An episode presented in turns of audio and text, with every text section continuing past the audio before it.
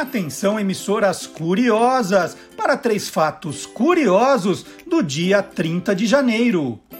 Em 1905, morreu aos 55 anos o jornalista e abolicionista José do Patrocínio. Ele morava em um barracão num subúrbio do Rio de Janeiro. Em 1948, Mahatma Gandhi foi morto aos 78 anos durante uma oração coletiva em Nova Delhi, na Índia. Em 1969, os Beatles fizeram sua última apresentação em público no telhado de seu estúdio. Os vizinhos reclamaram e a polícia apareceu. Está entrando no ar o programa que acaba com todas as suas dúvidas. Olá, curiosos! Bom dia, curioso! Bom dia, curiosa! Hoje é 30 de janeiro de 2021. Para muitos ainda é dia 61 de dezembro de 2020, hein? Vamos lá, está começando Olá Curiosos, tudo o que você sempre quis saber sobre qualquer coisa. E no programa de hoje você vai conferir. Escola ensina a ganhar dinheiro com sorvetes. Que maravilha! Comidinhas que fazem sucesso no futebol americano. E aí tem história, hein? O que significa o nome Sputnik? Frases famosas que nunca foram ditas. E quantos tipos de nuvens existem, hein? Olha quanto tema legal no programa de hoje. Tudo isso e muito mais no Lá Curiosos, que começa com música.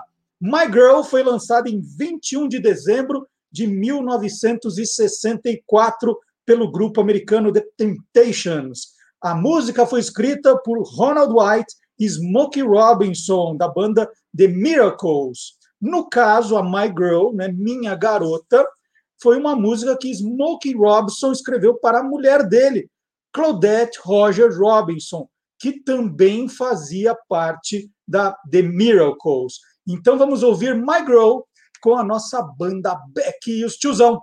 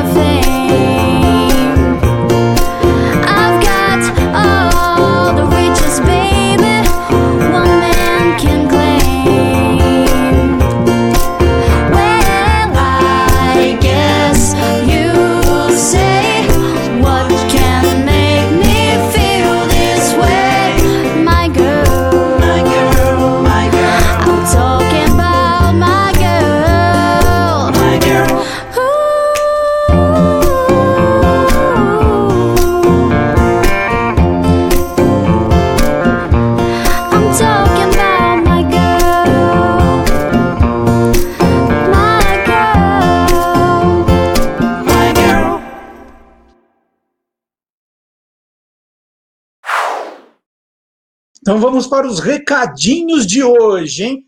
Alguns a gente não precisava mais ficar lembrando, né? Mas é sempre bom. Você já deixou o seu like hoje, o seu comentário, já espalhou que o programa está agora aqui nos canais do YouTube, do Facebook, do Guia dos Curiosos? É muito, import é, é muito importante mesmo, viu, gente? Nós estamos, então, em podcast também, a nossa audiência subindo no podcast. Estamos no Deezer, no Spotify e no SoundCloud. Em breve estaremos em outros tocadores também, já estamos cuidando disso. Gente está pedindo, ah, eu quero no, no, Google Podcast, na Apple Podcast, em breve nós estaremos. Nós temos e-mail, olá curiosos, arroba guia dos curiosos.com.br. Vocês vão perceber hoje que temos perguntas que chegaram pelo nosso e-mail, muito legal. E toda semana tem novidade no site do Guia dos Curiosos. Vou pegar uma, uma reportagem dessa semana. Então tá lá. Lembra da zebrinha do Fantástico? Nós contamos curiosidades sobre a zebrinha do Fantástico. É uma das reportagens. Então tem todo o nosso arquivo, material gigantesco. Você pode jogar qualquer assunto ali que você vai encontrar coisas no, no nosso site. Por exemplo, você quer saber a origem do leite condensado? Tá lá, põe leite condensado, vem a história. Né? O que você quiser saber, você joga no nosso procurar, na nossa busca, que nós temos um acervo de curiosidades espetacular. Então, tá aí, zebrinha do Fantástico para vocês. E estamos também nas redes sociais, hein? Guia dos Curiosos no Facebook, no Twitter, no Instagram e a novidade no TikTok. Então, são pequenos vídeos e eu vou contando curiosidades. Por exemplo, essa semana, você sabe por que o carro Herbie, se meu Fusca falasse, tem o número 53? Por que, que ele usa 53 e não 47, 28? Tem uma curiosidade por trás disso e você vai encontrar nas nossas redes sociais. Então, Facebook, Twitter, Instagram e agora no TikTok. olha, já perto aí de 8 mil seguidores em duas semanas, ó, muito legal. E ó, é, eu vou mostrar agora a importância de vocês se comunicarem com a gente de toda. Por que, que eu fico falando isso o tempo todo? A nossa curiosa Patrícia Mendes mandou uma mensagem por e-mail. Quantos tipos de nuvens existem? Quem deu os nomes a elas e o que os nomes significam? Eu achei uma pergunta espetacular da Patrícia. E aí nós encontramos uma pessoa mais espetacular ainda para responder. Nós pedimos ajuda para Laura Ferreira, que é meteorologista, apresentadora e jornalista. Hoje a Laura mora em Portugal e faz pequenas participações ainda na Band News FM do Rio de Janeiro. E a gente ficou tão feliz que a Laura topou participar. Então vamos ver o que a Laura Ferreira, Ferreira respondeu para Patrícia Mendes. Olá, curiosos! Eu estou aqui para falar sobre as nuvens, na verdade, algumas curiosidades. Da onde vieram os nomes, quem inventou, o que, que significa, e para isso a gente tem que voltar lá para o início do século XIX quando primeiro veio um francês, ele até tentou propor é, um, um, sistema de classificação de nuvens, mas não deu muito certo não, viu? Ninguém comprou a ideia dele. Só que aí logo na sequência surgiu um inglês. O nome dele é Luke Howard, que apresentou aí sim uma tabela de tipos de nuvens e deu o um nome para elas se baseando nas suas características físicas e todos esses nomes em latim. E aí começou assim. Então a gente teve quatro: nimbus, que significa chuva, stratus, que significa camada, cúmulos, que significa amontoado, e cirrus, que significa tufo de cabelo.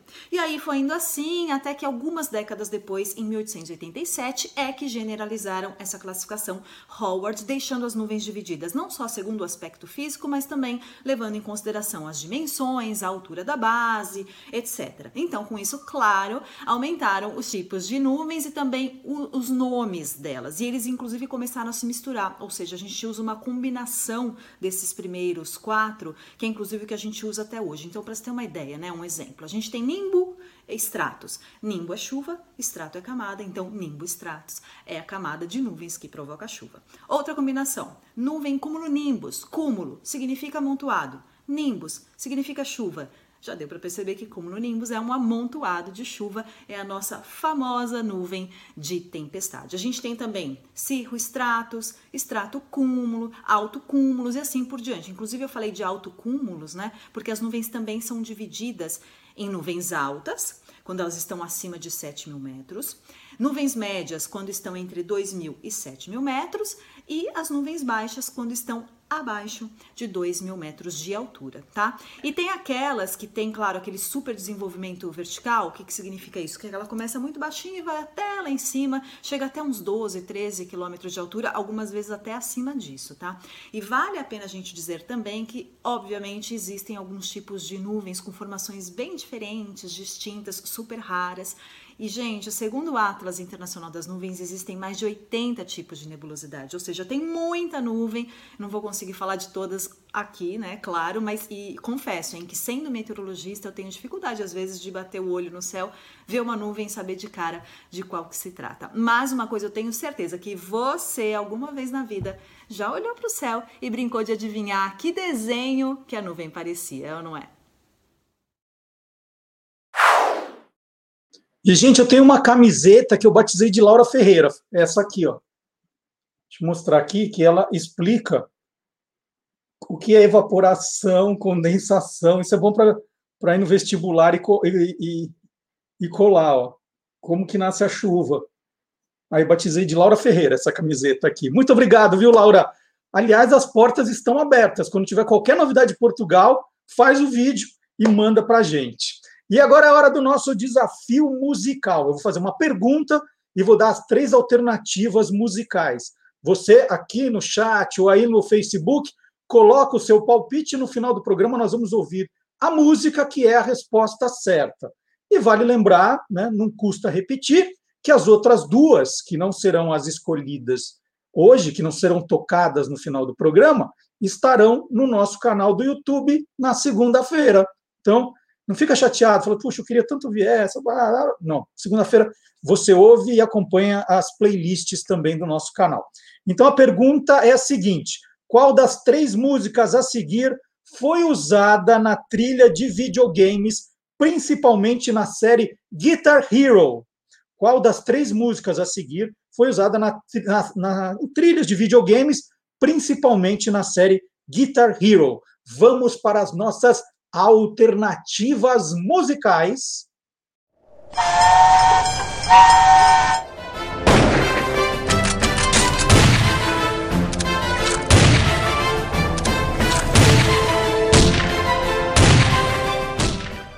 Qual é a música?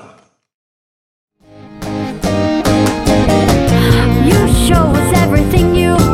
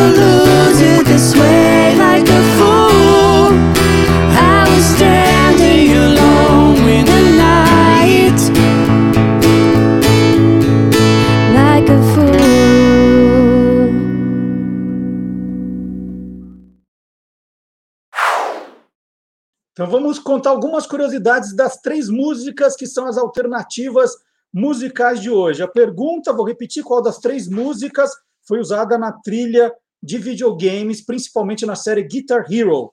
Alternativa 1, Rock and Roll All Night é um dos maiores sucessos da banda de hard rock americana Kiss. Foi lançado em 2 de abril de 1975 no álbum Dressed to Kill. A número 2, Your Love, foi lançada em 14 de fevereiro de 1986 pelo grupo inglês The Outfield. Ela é do guitarrista da banda John Spinks, que disse ter levado apenas 20 minutos para escrevê-la. E a terceira, Like a Fool, foi escrita por Robin Gibb e lançada em 1985.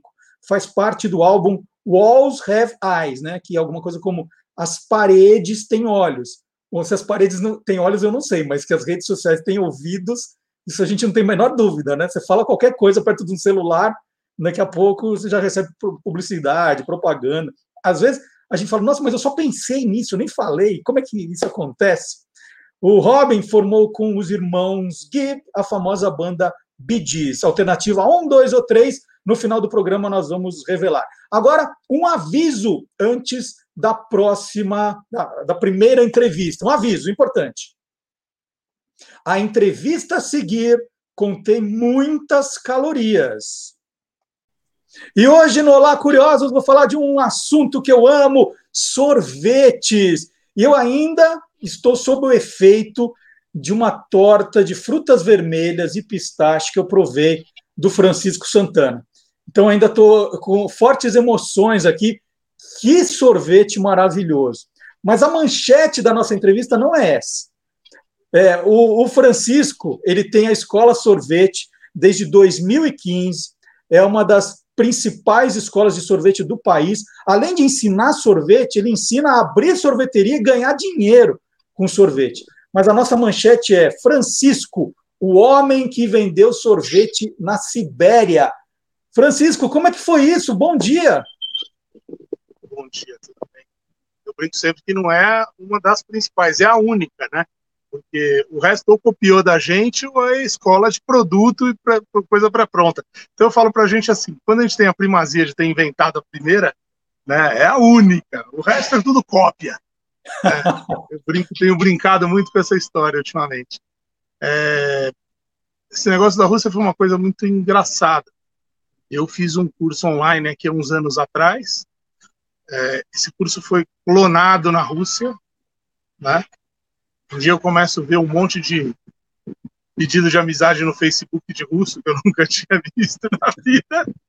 E daqui a pouco o pessoal do consulado entrou em contato, era uma empresa da Sibéria que queria que eu fizesse picolés e paletas lá. Aí a gente desenvolveu um trabalho, hoje lá são mais de 70 lojas, né, chama Paleta. Paleta, o negócio, é, meu russo não é dos melhores. Aliás, ele não existe. E, e, é um sucesso lá, no verão é um grande sucesso. O, o sorvete é um, é um, bom negócio mesmo, Francisco? Dá para ganhar bastante dinheiro vendendo sorvete? Olha, eu digo que é um negócio para você empreender e ter liberdade na sua vida, ter uma vida livre. Mas em que sentido que eu digo isso? Quando você tem uma sorveteria, você pode escolher o lugar que você quer trabalhar, seja na praia, no interior, na praça.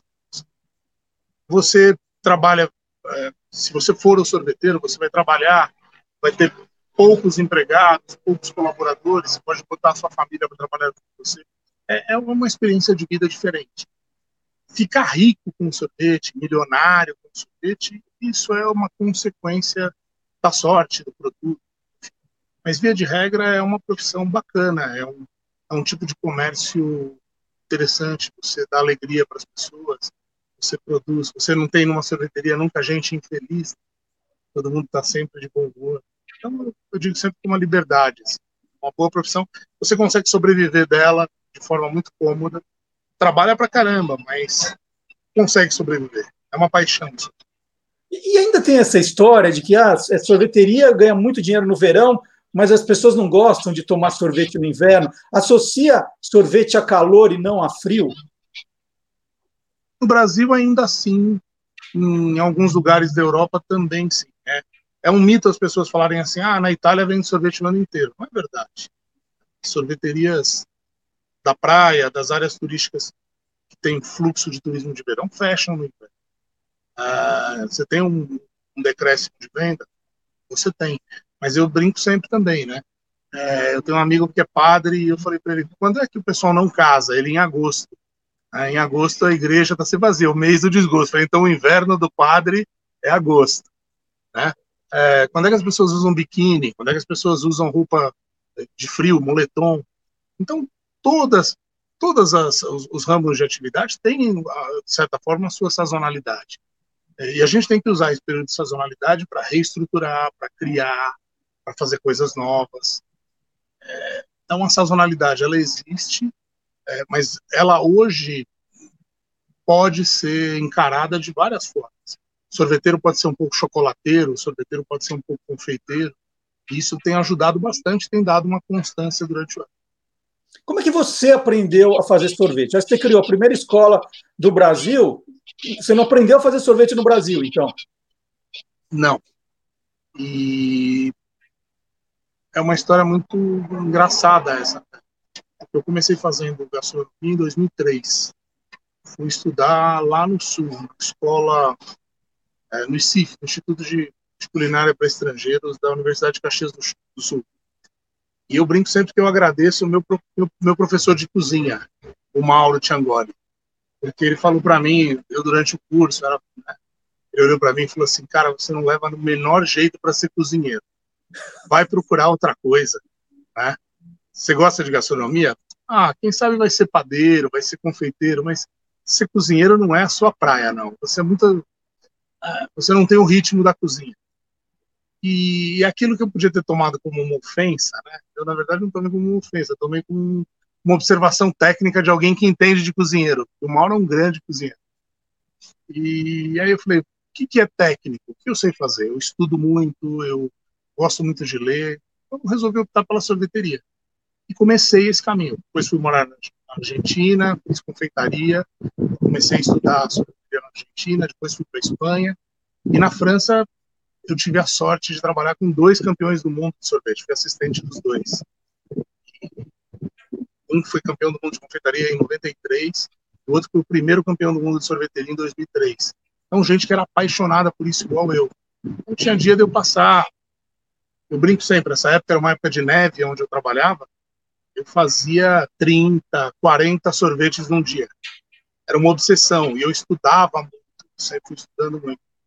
E conheci gente também obcecada como eu e foi muito bom. Depois foi um processo. Fui trabalhar na Itália, já como professor, saí da França como professor assistente. Fui trabalhar na Itália já como professor. E, então eu fui, eu estudo todo dia. Hoje eu estou, por exemplo, aqui na, na Lata, em Goiânia. O Ian Baioc, que é um dos melhores chefes do Brasil, né? tem vários restaurantes, o cara é um moleque super criativo. E aí a gente aqui estava tá reestruturando algumas coisas, e aí a gente, eu passei quatro dias aqui com ele reinventando coisas. Ele, ele tem essa visão de cozinha, eu visão de técnica. Então a gente falou, ó, vamos começar a fazer isso junto aqui. Saíram coisas bacanas. Sorveteria é isso, estudar. É... E também eu, eu, fiz uma conta muito prática, eu falo sempre para as pessoas. Antes de eu chegar, não existia isso. No Brasil não existia quem dizia de sorvete como eu digo, quem tinha essa paixão. Só as indústrias que vendiam produto pré-pronto ou as empresas que vendiam máquina. Então a gente teve essa primazia de ousar, né? Então, acho que essa ousadia sempre foi marca da gente, acho que é uma das coisas que me faz bem. É, agora, é, todas as sorveterias inventam é, 400 sabores de sorvete o tempo todo, né? é, criam o tempo todo. As pessoas gostam dessa, dessa variação? O, chocolate, creme, morango continua sendo o que vende mesmo e, e acabou, Francisco? Olha, eu conheço quase nesses 18 anos né, de sorveteria, viajando, estudando, aprendendo, dando aula. Conheço sorveteria em mais de 30, 35 países do mundo e, e, o Brasil é um outro universo. Cada lugar tem uma característica diferente, sabe? Às vezes você. Eu brinco muito que você tem 40 sabores, vende 6, você tem 24, vende 6, você tem 12, vende 6, você tem 6, vende 6. Mas cada lugar tem um jeito diferente de consumir o produto. Se você parar, sorveteria, é, as pessoas têm essa obsessão. Ah, o gelato italiano é o melhor do mundo, o gelato. Cada lugar do mundo come sorvete diferente, é um sistema de venda diferente. Então, por exemplo, os espanhóis, você tem que ter uma vitrine sempre com um monte de coisa. Mas se você retoma o jeito com que o espanhol come, a mesa de um espanhol não é uma mesa de um brasileiro, arroz, feijão, salada e bife. Lá tem pão, tem boquerones, tem azeitona, tem, o cara pica muito mais do que come. Então eles olham para aquilo, eles querem, eles acham que aquilo é fartura. Você vai ao Japão, você vai à Ásia, as vitrines têm seis sabores e as pessoas são muito contentes com isso. Então, isso é muito do sistema de venda, é muito do que você oferece ao cliente dentro da sua, da sua proposta. Cada lugar é diferente. E, e um curso da Escola Sorvete vai me ensinar a ser sorveteiro em quanto tempo? Ali eu faço você sorveteiro em cinco dias, né? Ou devolvo, como é que é aquela? Devolvo o seu amor, né? Em cinco dias eu devolvo o seu amor por sorvete. Né? É, faço você ficar apaixonado por sorvete em cinco dias e o sorvete ficar apaixonado por você em cinco dias. É um sistema de cálculo que a gente adaptou, eu adaptei. Eu fui entendendo, você tem vários sistemas de cálculo. Sistemas de cálculo americanos, italianos, franceses, belgas, né, alemães. Então, você começa a ver como as pessoas veem o seu produto. E eu fui adaptando isso à nossa realidade, uma coisa também muito diferente. É, eu, eu brinco sempre com as pessoas que uh, o melhor sorvete de pistache do mundo, quem tem obrigação de fazer é um siciliano. Agora, o melhor sorvete de bacuri do mundo, quem tem obrigação de fazer é um piauiense. Né? Então, a técnica está aí. Você tem que tem que entender. A gente passa isso com técnica, com paixão. Você vai ser meu aluno agora na próxima turma. Você... Olha só. É, e é possível fazer um sorvete bom de verdade, sorvete de sorveteria, com uma batedeira de, em casa, sim? Dá para fazer? Sim, a gente tem um curso online até, vendeu para muita gente, que tem mais de mil, mil e poucos alunos online, com batedeira. Mas, de novo, é um sistema diferente. Né? Na batedeira você vai tem regrinhas para seguir e vai fazer um produto, um sistema diferente. Ah, eu quero fazer um sorvete é, levinho de morango só com água na batedeira. Vai ficar a mesma coisa que na máquina? Não. Você tem a velocidade do frio, o tempo de congelamento, redução da molécula de água. Ah, vai ter um cristalzinho ou outro. Enfim, é diferente a textura. Mas se você comer ele na hora, você não vai sentir os, os defeitos. Agora, cada um é uma característica diferente. É, é bem interessante isso. E, e dos ingredientes, né? É, você falou que tem muita coisa já meio pré-pronta que a indústria faz lá para vender nas lojas, para você fazer um sorvete mais rápido. Isso você abomina totalmente, Francisco? Você, você faz com que o aluno passe longe dessas coisas? Sempre. Na verdade, eu explico para eles que a indústria não quer, a indústria de sorveteria, ela não quer que você aprenda a fazer sorvete. Ela quer que você aprenda a misturar produtos pré-prontos. Por quê? Numa fórmula, por exemplo, de sorvete, vai lá uh, açúcar, uh, xarope de glucose em pó, por exemplo, e uh, destrose.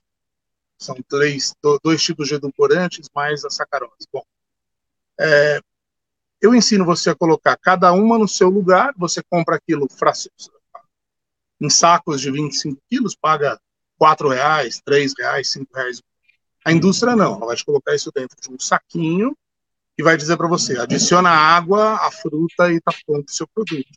Então você vai estar tá pagando 50, 60, 70 reais e um quilo de açúcar que custa dois reais. É? Então, eu, a definição que eu brinco sempre, eu apoio muito dessa indústria. Ah, o corante, mas por que precisa corante? Ah, mas porque as pessoas querem ver o morango vermelho, mas não tem morango mais maduro e menos maduro. Então é uma ferramenta de venda você dizer o que é produto natural. Né? É, então eu sempre digo para as pessoas é que ninguém transforma o bom em ferramenta de venda, todo mundo transforma o mal. Né? E eu me sinto, às vezes, eu brinco é, sempre que eu falo que a gente está na idade média do sorvete, eu me sinto aquele cara perseguido pelo tribunal da inquisição da indústria, né? Então, uma hora eu invento alguma coisa, falo, aí os caras, não, você é um herege, porque sorvete tem que fazer com gordura vegetal e produto pré-pronto. Ou um italiano tem que fazer isso para você. Ah, você é um herege. Mas eu me divirto com essa história. Mas é, é isso que eu mais gosto, é compartilhar informação. E Francisco, as pessoas devem ter curiosidade para provar o seu sorvete. É, você tem a escola Sorvete no, no, bairro de Perdizes, em São Paulo, bem pertinho ali da, da Avenida Sumaré, né, quase esquina com a Avenida Sumaré. Você vende o seu sorvete lá? A gente está vendendo agora as tortas, a gente está montando uma ação com o RAP, e uma boa parte desse dinheiro está financiando o projeto que eu digo, o projeto da minha vida, que é a escola de sorveteria lá na comunidade de Heliópolis. Então eu estou boa parte disso a gente está fazendo lá para arrecadar fundos para a comunidade. Então, se você passar lá, a gente agora está fazendo produto, eu faço sorvete todo dia, então, quem passar lá todo dia, eu estou fazendo um teste, fazendo alguma coisa diferente. eu conhecia bem... torta sorvete, mas queria que você contasse como são as tortas, os sabores, só para deixar todo mundo com água na boca. Hoje a gente conta com quatro sabores, né? É, whisky com macadâmia, camada de whisky, camada de é, caramelo, macadâmia e pralinê de macadâmia. A gente tem o banoffee, banana com biscoitinho de gengibre, eu faço com doce de leite, é, doce de leite e um merengue é, suflado, né, queimado a maçarico.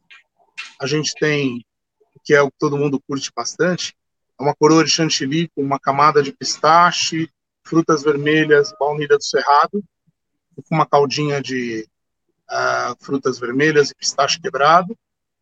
E uh, a gente também tem brigadeiro. A nossa torta super brigadeiro, né? É, brigadeiro que a gente desenvolveu com chocolate belga e é, o pessoal curte bastante também. Hoje, Olha, gente, é de dar água na boca. É, hoje as Não, meninas é... lá eu deixei alguns testes para fazer. Até o fim da semana aí vai ter tiramisu, uh, um tiramisu diferente que eu tô, que eu tô fazendo no pote, é, uma torta vegana, uma torta é, zero açúcar. Então a gente, é, eu quero chegar a 15 tortas até o finalzinho de fevereiro. Pra gente então agora vamos passar, vamos passar contato, porque vai ter gente querendo fazer o curso, vai ter gente querendo comprar as tortas. Como é que te acha, Francisco? www.escolasorvete.com.br é, Nosso telefone lá é 11 3862 1698. A Malu está sempre atendendo, é quem manda lá, a nossa chefe, né? É, a gente está na rua Iperuígue 56 e no Instagram, arroba Escola Sorvete, arroba Francisco Santana Sorvete. A gente está aí em todo lugar, ganhando sorvete nosso de cada dia. É isso aí. Eu queria agradecer demais o chefe Francisco Santana, da Escola Sorvete, faz um sorvete espetacular e está ensinando muita gente a fazer um sorvete de qualidade no Brasil também. Francisco, muito obrigado pela sua entrevista, viu? Adorei. E eu, eu te agradeço, primeiro, porque eu sou um fã, né, seu, é, corintiano, tanto quanto eu. Né? eu sou um fã seu, sempre curti tudo que você, você faz, que você escreve. É um prazer estar aqui. Muito obrigado, viu? Você é muito gentil. E agora nós vamos sair do sorvete e nós vamos para os quadrinhos com Marcelo Alencar. Marcelo Alencar apresenta. QG das HQs. Olá, curiosos! Enquanto a gente aguarda a imunização em massa contra a Covid-19, eu quero convidá-los a conhecer algumas revistas em quadrinhos que trataram do tema vacinação ao longo dos últimos 80 anos. Começo pela edição 431 do Gibi, que anunciou em fevereiro de 1942 a descoberta de uma vacina contra a peste. Vale lembrar que a grande peste que assolava o mundo na época era a Segunda Guerra, cuja cura foi um pouquinho mais complicada do que uma simples picadinha de agulha.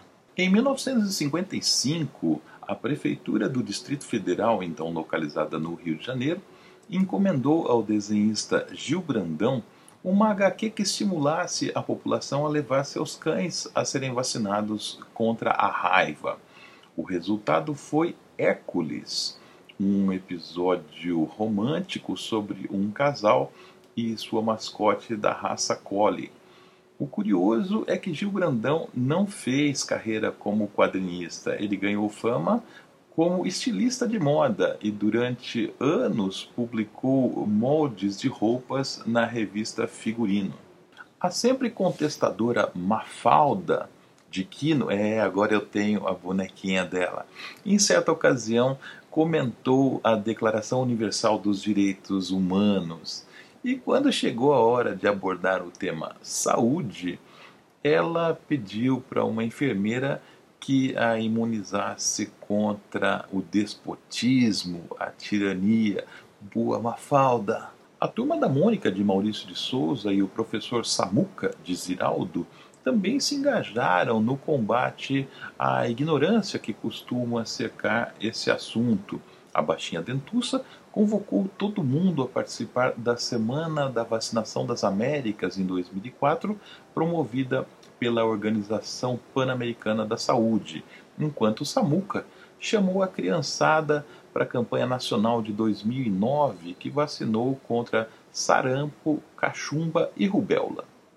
E até o saudoso e anárquico cartunista Glauco, criador do Geraldão, produziu em 2004 para o laboratório Avente Pasteur de São Paulo este divertido folheto de distribuição gratuita contendo informações preciosas sobre a vacinação contra a gripe.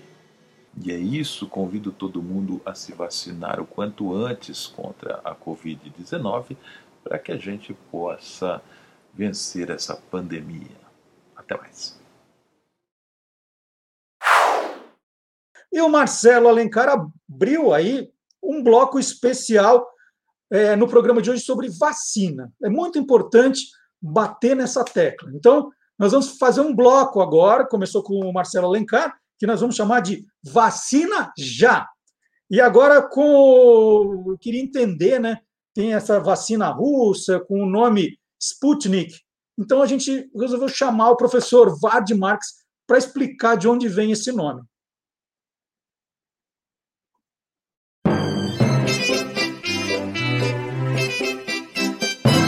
Aí tem história. Olá, curiosos. É, Butantan, Fiocruz, Pfizer, Oxford, é, um monte de vacinas feitas sempre em associação de vários laboratórios.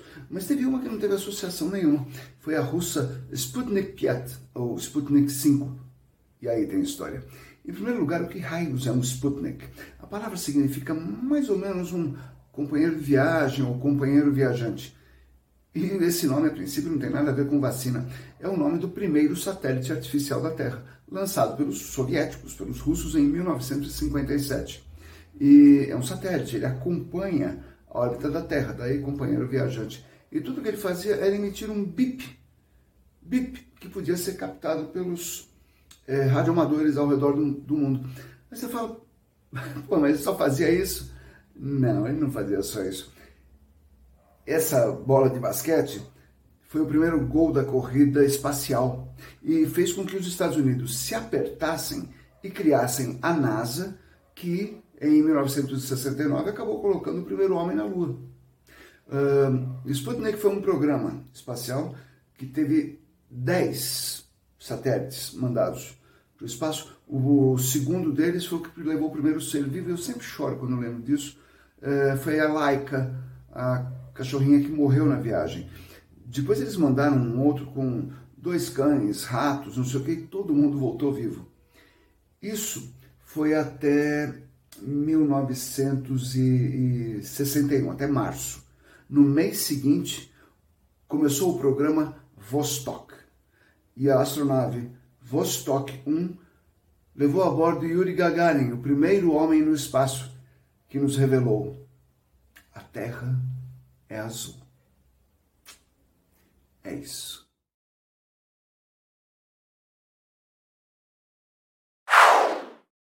Então tá aí o professor Vard Marx explicando a origem do nome Sputnik.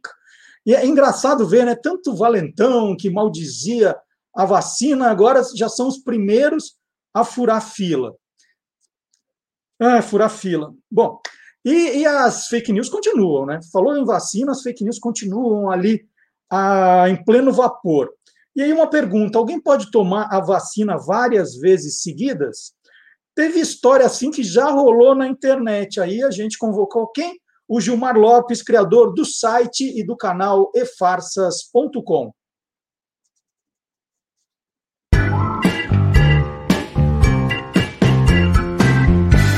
Verdadeiro ou farsa? Essa história surgiu há poucos dias nas redes sociais e também em grupos do WhatsApp. Ela mostra que uma idosa teria recebido uma dose cinco vezes maior da vacina contra um novo coronavírus. De acordo com o texto que foi amplamente compartilhado, uma mulher teria sido vacinada cinco vezes de uma vez só contra o coronavírus. Um monte de gente entrou em contato querendo saber Será que isso é verdadeiro ou farsa? É verdadeiro! Até que enfim, né? Alguma coisa verdadeira, né? De acordo com o jornal The Jerusalem Post, uma mulher de 67 anos foi vacinada com uma dose cinco vezes maior do que a recomendada contra coronavírus. Isso aconteceu devido a um erro médico em Jerusalém, no dia 14 de janeiro. A mulher recebeu 150 miligramas da vacina quando o recomendado era de apenas 30 miligramas.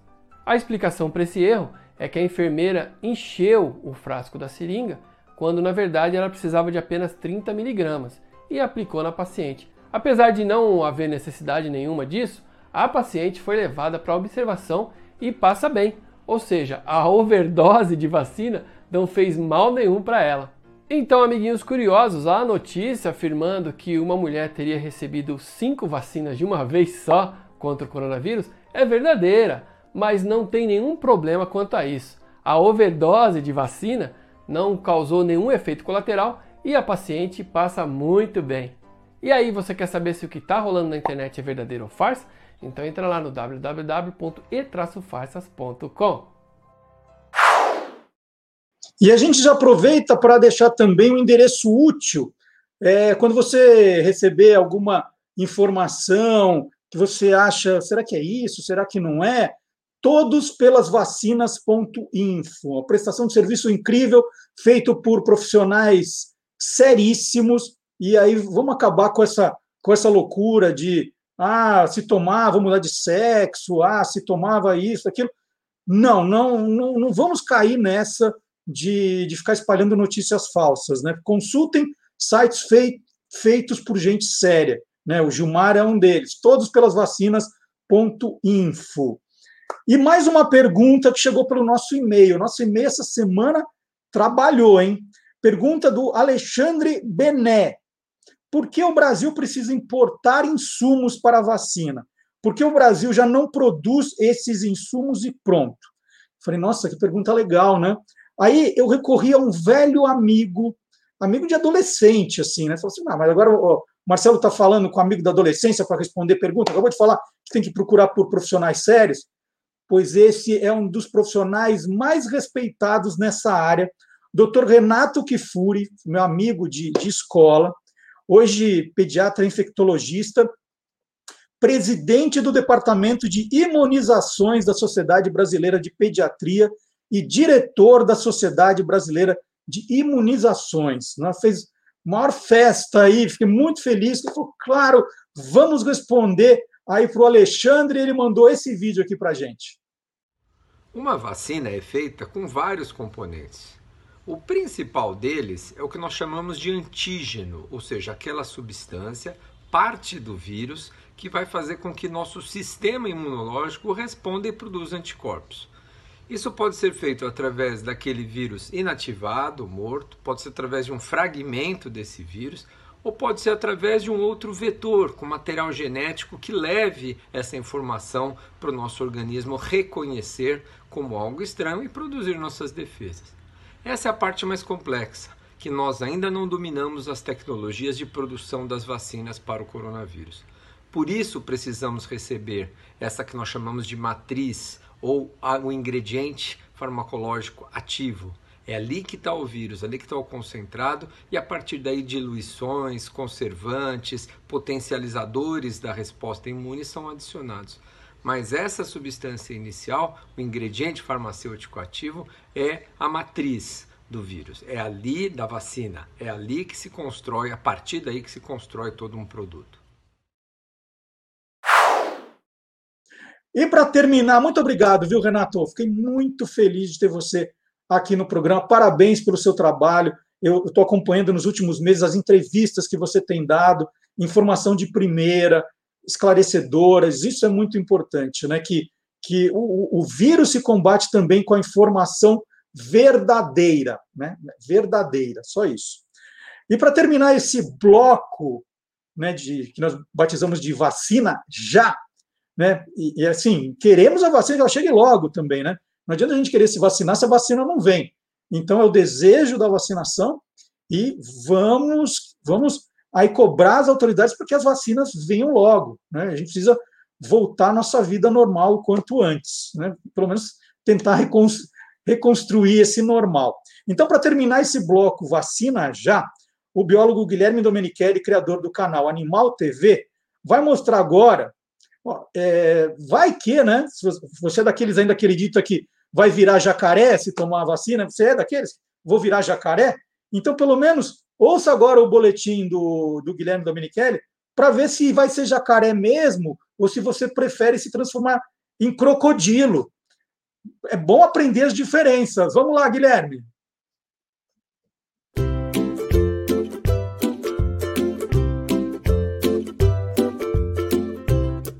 Soltando os Bichos, com Guilherme Domenichelli.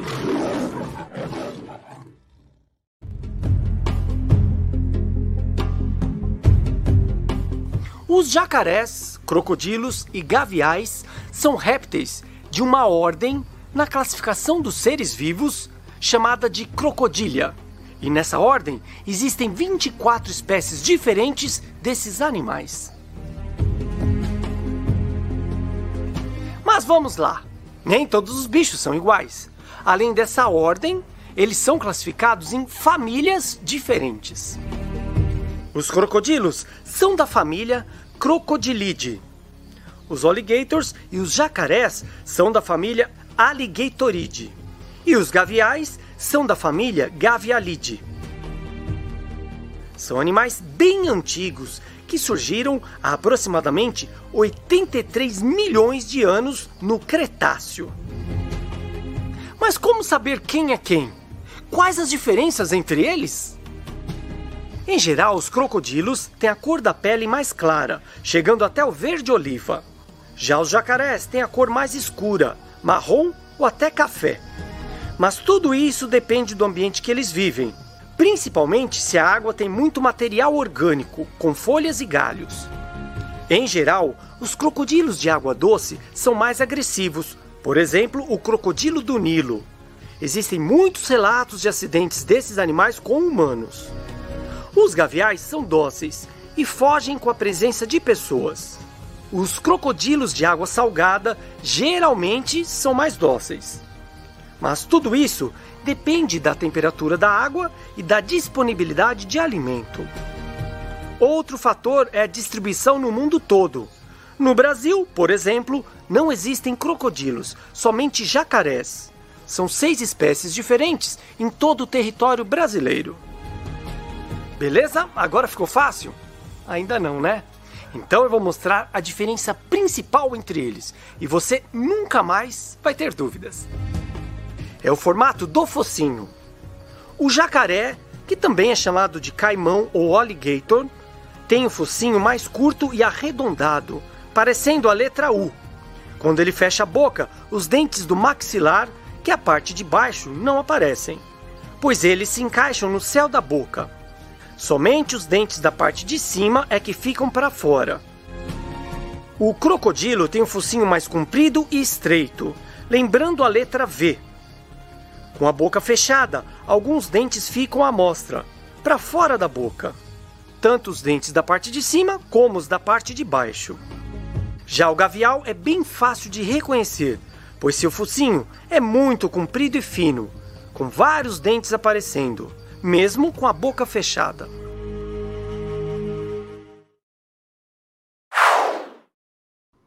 E agora, aqui no Olá Curiosos, nós vamos falar do meu esporte preferido: levantamento de garfo.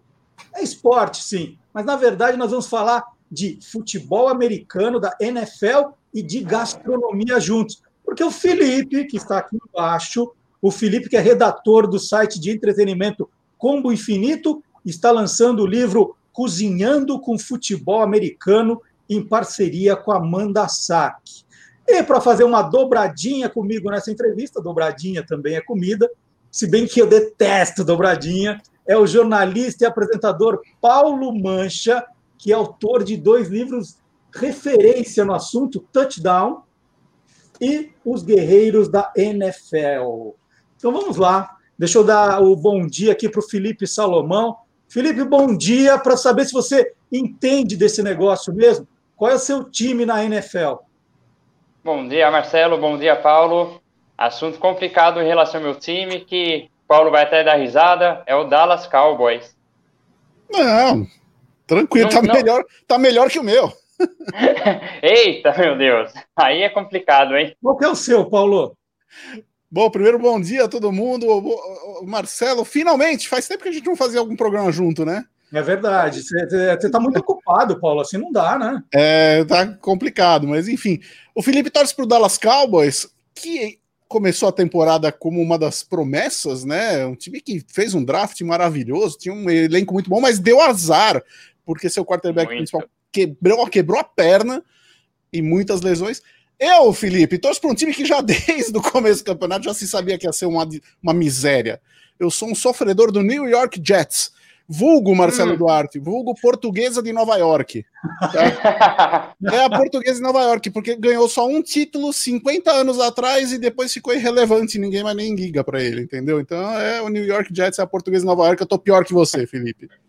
Felipe, o, o Paulo, além de saber tudo de, de NFL, ele também é bom de culinária. Quem acompanha o Instagram dele, o cara cozinha cada coisa, o cara é bom. Então me conta como é o seu livro. O que, que tem no Cozinhando com Futebol Americano?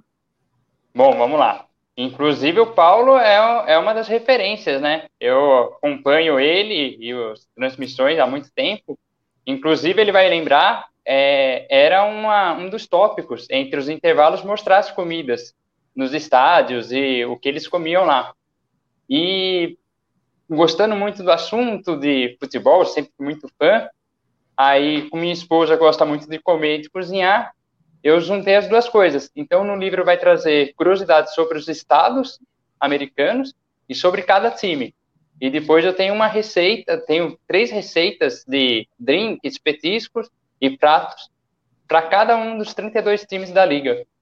Olha só. E eu achava, Paulo, que comida na NFL era só cachorro quente, que não tinha mais nada. Como é que é esse negócio? Não, que nada, cara. Hoje em dia, aliás, não é nem hoje em dia, já faz décadas que a quantidade e a variedade de comida nos estádios, e não só dentro do estádio, mas fora do estádio, ali no tailgate. O americano ele tem um costume, Marcelo, chama-se tailgate, que é de chegar 4, 5 horas antes do jogo no estádio, e fora do estádio ele faz um, um churrascão e você tem venda de comida e o cara leva a própria comida também. Tanto que as vagas do, do dos estacionamentos tem, tem a vaga para você pôr o carro e para você montar a sua churrasqueira, as suas coisas ali. E, e, e o que tem de comida ali dentro do estádio para vender é muito, não é só hot dog, não. O hot dog é, é uma das coisas. E é, e é, e, é, bom também, né? Porque o americano ele leva a sério o hot dog. É, a salsicha é a estrela do hot dog, não aquele monte de porcaria que a gente põe, porque a salsicha aqui não tem gosto, né? Então lá você come lá um, um Fenway Frank no, no, no estádio de beisebol lá do Red Sox, pô, uma delícia naquele né, hot dog. Mas tem um monte de coisa, um monte de coisa. Eu, até, até separei algumas aqui para perguntar se o Felipe já conhece aqui. No próprio estádio dele, lá do Dallas Cowboys, eles têm uma, uma coisa que eu vi lá, é, que chama Mac and Cheese Brisket Cone. É um mac and cheese, né? Aquele macarrão americano com queijo, com brisket, que é o peito do, do boi, né? Preparado ali, que fica horas, né? É, ali cozi, cozinhando para ficar bem, bem tenro, né? Num, naquele cone que a gente usa para fazer canole aqui no Brasil, cara. É uma loucura. Então, cara, tem de tudo lá. Tudo que você pode imaginar vai ter. Muito legal. Ô, Felipe, o teu livro, você conta lá na introdução, nasceu por causa de um jantar de ação de graças. Me conta como foi essa história. Então, é, sabe quando você gosta de um assunto e você quer que todo mundo próximo de você comece a gostar dele? Então, eu adoro acompanhar futebol americano e chega no dia de ações de graça, é jogo das duas da tarde até 11 da noite. E aí, que eu fiz? Para fazer minha, na época, minha namorada assistir comigo. Falei, vamos fazer igual os americanos. Vamos preparar a ação de graça. Aí compramos peru, a purê de batata, é, um pão, um pão de milho. Fizemos um, como se fosse lá mesmo. E ficamos o dia inteiro, a gente preparando os dois. Na época, a gente tinha um forninho que o peru praticamente não cabia dentro. Aqueles forninhos pequenininhos. Foi muito engraçado, porque começamos a fazer, acho que era 6 horas, ele ficou pronto lá para as 11 horas da noite, de tão pequenininho que era o peru. E aí, a gente, peguei ela, fiquei do lado assistindo as transmissões, e nessa daí ela começou a se interessar, ver mais o que podia fazer fora ações de graça e aí a gente pensou no livro. Que legal. Vamos lá, Paulo, o que, que você quer perguntar para o Felipe aí também das, das comidas do futebol americano? Ah, eu quero. Bom, a pergunta mais óbvia, né? De todas que ele botou no livro lá, qual que é a mais gostosa? Que ele realmente fala, pô, isso aqui eu quero comer uma vez por mês, no mínimo, porque é bom demais. Aí, ó, não, não sei se é por causa do meu gosto, e é, é até curioso mas as comidas mexicanas. As comidas mexicanas, que, e são muitos, são muitos. É, dos 50 estados, muitos deles têm a influência mexicana, principalmente na culinária, né? Paulo falou, a culinária deles, eles realmente levam a sério um hot dog, né? A gente não, a gente fala culinária italiana, culinária francesa, mas lá nos Estados Unidos é muita coisa boa também. Só que, por incrível que pareça, a mexicana está presente em vários estados. E aí os tacos mexicanos, por mais que seja mexicano, está presente em muitos deles e eu gosto muito. E, e, todas as receitas foram testadas por vocês aí? Vocês fizeram Sim. tudo? Ainda não. Não hum. todas, algumas por falta de ingredientes aqui. Inclusive o mac and cheese, a gente já fez algumas vezes, só que muitos ingredientes a gente não, não possui assim, e não é a mesma coisa também. Mas e uma delas eu tive a oportunidade de ver lá nos Estados, nos Estados Unidos mesmo. No ano passado eu fui acompanhar um jogo de futebol americano lá, eu fui na Flórida, em Jacksonville, e pude comer uma comida de estádio lá, presencial também. Mas não todas do livro foram feitas. E você, Paulo, você faz comida de, de, de, futebol americano na sua casa? Porque você tem, você gosta da gastronomia russa, né? Austríaca, eu já vi que você gosta também. Mas você faz as comidinhas dos estádios aí na sua casa? Faço, algumas eu faço sim. É, eu gosto muito do Philly Cheese Steak, né? Que é o Philly Cheese Steak, é o, o sanduíche típico da Filadélfia e que é muito vendido nos estádios lá de futebol americano e de beisebol é, que é basicamente um sanduíche de carne, de é, carne cortada em tiras, com um pouco de molho da carne e queijo, bastante queijo por cima. Mas hoje em dia ele já foi sofisticado, então você tem Philly steak que vai pimentão, que vai um monte de coisa, né? Então na Filadélfia, eu, eu viajei para Filadélfia é, em 2019 e, cara, é impressionante, porque cada restaurante, às vezes você vai até num restaurante fino, né? Um restaurante de, que eu chamo de gravata, né? Que americano, quando vai Lá tem fast food e tem restaurante de gravata, né? Não é que nem aqui que você vai de camiseta no restaurante, né? E, e às vezes até no restaurante de gravata, você tá olhando lá o cardápio, aquele monte de prato chique, e de repente Philly cheese steak. o, o, sanduba que você acha no estádio, né? É, e eu gosto muito de fazer o Philly cheese steak porque é, e aí eu faço umas invencionistas, põe uns molho barbecue, barbecue junto, assim. Né? É, tem, tem N possibilidades de fazer. E comida mexicana, como o Felipe falou. Americano, ele adora. Tanto que existe o termo Tex-Mex, né? Que é o mexicano texano, né? Eles, eles cara, o americano ele é capaz de fazer um nachos com chocolate, né? Aliás, existe isso, né? O chocolate é mexicano, né? A origem do chocolate. Você já deve ter até falado disso aí, né, Marcelo? E, e, então, assim, tudo que tem nachos, tudo eu gosto e eu gosto de fazer, e o americano gosta muito de botar nachos em qualquer coisa, chantilly com nachos, é, sei lá, salmão com nachos, enfim. Mas sabe que, que eu lembrei de uma história que não é no futebol americano, era no futebol da Dallas Cup, que eu fui cobrir pela placar, a revista placar há, há bilhões de anos, né? Quando a gente não tinha tanto intercâmbio de comida. E aí me ofereceram um prato com jalapenho, que eu não fazia a menor ideia do que era, né? Você achou que era quiabo? Não, não sabia o que era. Ah, é jalapenho. Ah, deve ser alguma coisa. Gente, mas eu, eu, eu assim, eu tive que sair para o banheiro. Sabe aquela cena de tomar água para ver se passava? Nunca senti tanto calor na minha vida, né? Porque... Você sabe, Marcelo, você sabe que o, o Everaldo Marques, né, narrador hoje nos, nos canais Globo, era meu colega na ESPN, ele conta que ele tem trauma de wasabi, né? Do, do, do wasabi, porque quando ele era criança, deram um pedaço de wasabi para ele falando que era chiclete de menta. Nossa. E ele meteu aquilo na boca, o wasabi, e ele ficou com trauma, nunca mais comeu na vida, né? O Felipe, uma receita, assim, a gente tá falando muito salgado, mas você tem lá drinks, como você falou, e receitas doces. Uma que eu vou tentar fazer, que eu gostei, é essa torta de maçã na maçã. Olha que ideia. Essa você fez é, o, minha... Da onde que vem essa, essa aqui? Ah, essa daí a minha esposa fez. E a ideia dela é justamente que existe por lá mesmo. O, todas as receitas a gente pensou e pesquisou, foi um bom tempo pesquisando. E o que a gente não encontrou nos estádios de NFL, a gente procurou em relação aos próprios estados deles e, a, e o que era o, o tradicional de cada estado dele. Então, ah, o, por exemplo, o New York Jets de Nova York, pô, Nova York você vai lá vai falar pizza, mas a gente queria ir um pouquinho além, né? Então a gente ia no tradicional do estado mesmo, de, da cidade de Nova York, do estado. E a torta ela fez, e assim, é, é tão boa quanto uma torta, só que tem todo esse charme, né? De ser na maçã. Muito bom. E doce, Paulo, tem algum algum da, da NFL que você curte? Ó, eu uh, eu visitei, eu não fui ver jogo, mas eu visitei o estádio do, do New England Patriots, né, lá na Nova Inglaterra, em Foxborough. E na Nova Inglaterra, eles têm uma tradição, as duas tradições culinárias da Nova Inglaterra. Nos salgados é, é, o, é o frutos do mar, principalmente a lagosta, né?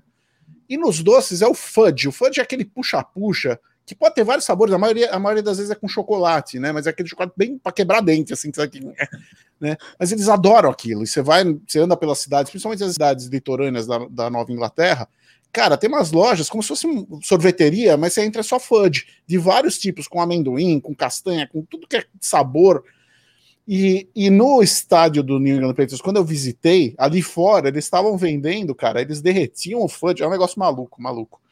Eles derretiam o fudge, ele ficava bem derretido, eles jogavam no pratinho e picavam donuts, né? Donuts, assim, aquele bem simples, assim, jogavam por cima e te vendiam aquilo para você comer é, é, é, uma delícia, né? É uma delícia. Mas você tem que comer enquanto ele tá quente ainda, porque na hora que ele esfria, ele endurece, mano, te arranca todas as obturações do dente ali, aquele negócio. Mas é uma delícia, assim. E é pra, pra diabético morrer na hora, né? Assim, eu sou diabético. Eu comi e saí para tomar injeção de insulina ali, porque é doce pra caramba. Muito legal. E Felipe, quem quiser comprar o seu livro, encontra o Cozinhando com o Futebol Americano, onde, como, explica como que funciona aí para para os fãs de culinária e de futebol americano, para terem o seu livro na coleção.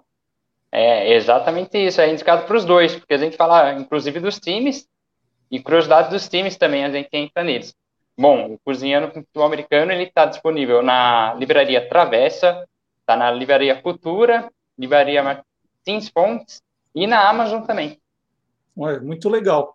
Então eu vou agradecer a entrevista do Felipe Salomão, vou repetir, o nome do livro Cozinhando com Futebol Americano, dele com Amanda Sack. E agradecer também o Paulo Mancha, está com saudade do Paulo.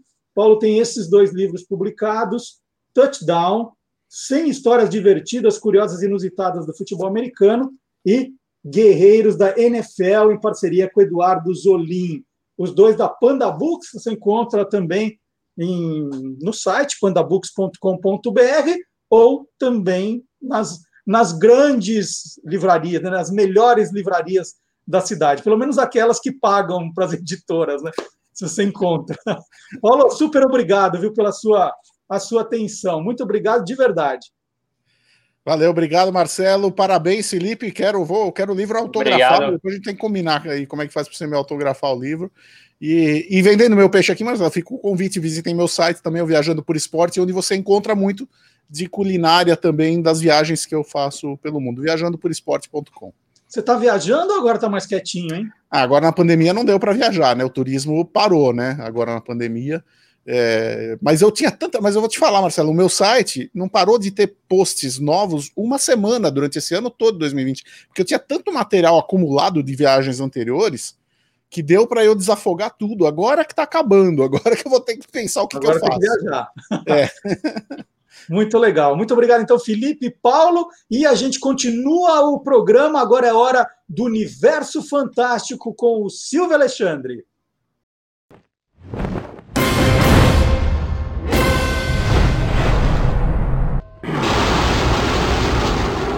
Universo Fantástico. Agora em janeiro, surgiram muitas perguntas sobre quando a série Jornada nas Estrelas, ou Star Trek, como hoje é mais conhecida, foi exibida pela primeira vez no Brasil. Bom, na revista semanal Intervalo, a mais especializada em assuntos de TV dos anos 1960, encontramos nas edições de dezembro de 1967 Jornada nas Estrelas, filme de ficção científica, passando no canal 9 TV Excelsior de São Paulo. É de supor, então, que a série estreou no Brasil em dezembro de 1967. Lê do engano, amigo curioso, pois esta informação se mostrou não ser confiável. Sim, a busca da informação correta deve ser checada, confirmada com muito cuidado. É a primeira obrigação de uma pesquisa séria. Assim, ao pesquisarmos nos jornais Folha de São Paulo, Estado de São Paulo e Diário de São Paulo, descobrimos que não aparece nada, tornando difícil aceitar essa data como a data da primeira exibição. Jornada só irá fazer parte da programação desses jornais em janeiro de 1968, Consultamos também a revista semanal São Paulo na TV, que criou o Troféu Imprensa, onde achamos a série em janeiro de 1968. E ainda mais, no seu número 461, a matéria de uma página. O Canal 9 lançou o seriado Jornada nas Estrelas, uma produção ousada, imaginosa, empolgante e, sobretudo, inteligente. Por alguma razão, a intervalo de dezembro antecipou a divulgação de lançamento. Sabemos que as programações mudam, mas se uma revista semanal já está pronta, não há tempo para alterações. Isso foi confirmado, pois na revista Intervalo 265, que cobre a semana de 4 a 10 de fevereiro de 1968, encontramos uma matéria de duas páginas com o título Lá em cima, onde mora a aventura. Emoção e garotas bonitas é o que promete Jornada nas Estrelas. E no parágrafo final, Jornada nas Estrelas é o primeiro grande lançamento do ano da TV Excelsior. Então, quando perguntarem quando Jornada nas Estrelas foi exibida pela primeira vez no Brasil, a resposta deve ser dia 14 de janeiro de 1968, às 21 horas, no canal 9 TV Excelsior de São Paulo. Informou Silvio Alexandre para o Universo Fantástico do Olá, Curiosos! Bom, eu já disse aqui que o nosso programa tem ombudsman, né? O nosso curioso Sérgio Miranda Paz, ele acompanha o programa, ele curte e tal, mas se a gente fala alguma coisa que ele acha estranha, fala, opa, peraí, pode não ser isso. E aí ele vai, pesquisa, e se olha, se a gente tiver errado, leva ó, puxão de orelha. E eu levei um puxão de orelha do Sérgio essa semana, porque quando nós contamos a história do ursinho de pelúcia no programa passado, eu falei que o nome Teddy Bear, né, como, como ele é conhecido em inglês, o ursinho de pelúcia, o Teddy Bear, era uma referência à filha de Theodore Roosevelt, presidente dos Estados Unidos. Não é. A, a filha do presidente Roosevelt ganhou o, o, o, ursinho de presente, mas o Teddy é uma referência ao Theodore Roosevelt, é o apelido que ele tinha, Theodore Teddy. E aí fizeram o urso do Ted, era Teddy's Bear, né? O urso do Ted, que ele foi participar de uma caçada e aí amarraram um urso numa árvore, falou assim: "Presidente, mate o urso para levar a, a, cabeça do urso como troféu". E ele se recusou. Falou: "Não, jamais faria isso". E essa história comoveu os americanos e aí um comerciante resolveu fazer ursinhos que chamou, batizou, né, de Teddy's Bear e depois ficou Teddy Bear e o Sérgio me lembrou aí, me corrigiu nessa história. Muito obrigado. E a gente entrevistou agora há pouco o Francisco, né, da Escola Sorvete, e ele falou, estava tava trocando mensagens aqui comigo pelo celular, dizendo que não tinha sido fácil conseguir montar o, o, o estúdio dele ali, é, colocar o celular numa posição que ele ficasse bem. Aí mandou a foto do, de como ele improvisou ele pegou um, um desses copos de liquidificador, colocou o celular, olha a ginástica para a gente conseguir falar. Muito legal, Francisco. Ficou bom, ficou bom. Leva jeito também para a tecnologia. Agora vamos falar de um desenho de TV também muito legal, Tutubarão. Lembra do Tutubarão? Estreou na TV americana em 11 de setembro de 1976. Teve apenas 16 episódios em uma temporada. As aventuras se passavam no futuro, numa época em que as cidades estavam instaladas no fundo do mar. A banda subaquática Os Netunos era formada por Bife, Leila, Bolha e Linguiça. O Linguiça era um tubarão branco, que era o melhor amigo do, do tubarão. E também era um, um cara bem atrapalhado. O desenho do tubarão foi criado para surfar na onda do sucesso do filme Tubarão de Steven Spielberg. Então nós vamos ouvir agora o tema de abertura de Tubarão com a banda Beck e os Tiozão. Playback.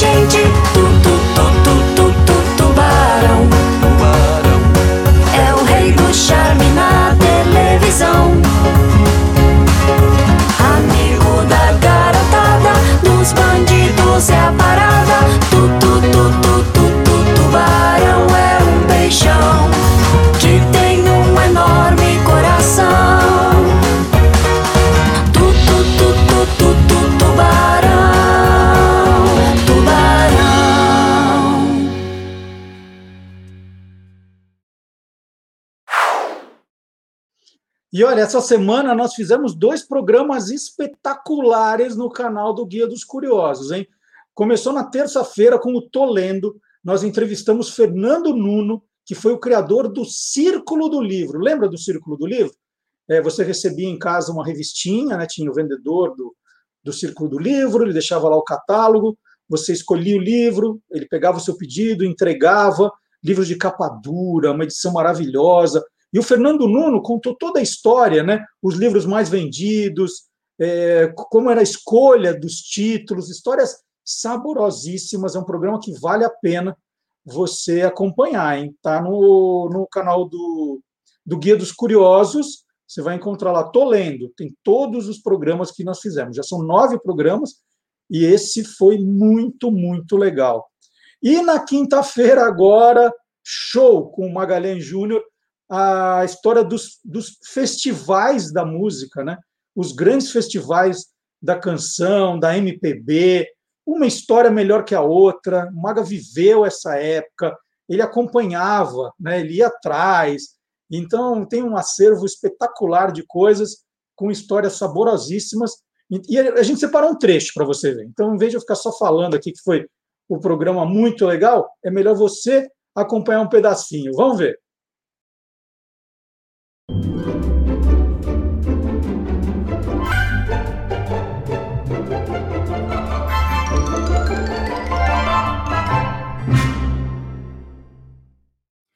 E olha, Marcelo, eu assisti a esse festival, até porque não, não coincidiu com o outro que aconteceu também no ano de 68.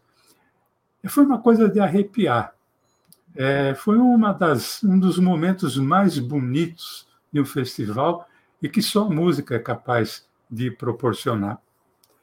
É, nós vamos apresentar aqui para os nossos amigos curiosos, lembrando que é, eu consegui esse trecho do Romuald cantando e o público acompanhando, eu consegui no canal Arquivos Mil, ali do YouTube. Legal. Vamos ver? Vamos nessa. Atenção! Atenção para a música colocada. Em quinto lugar. Música colocada em quinto lugar. Atenção, orquestra! Atenção a nossa orquestra. Quinto lugar. Quinto lugar, Andorra. Romualdo.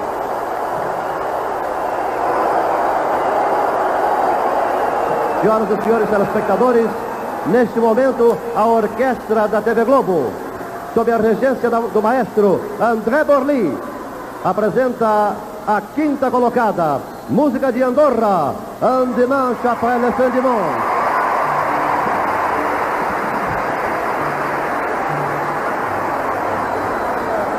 Andorra. De chez Renoir.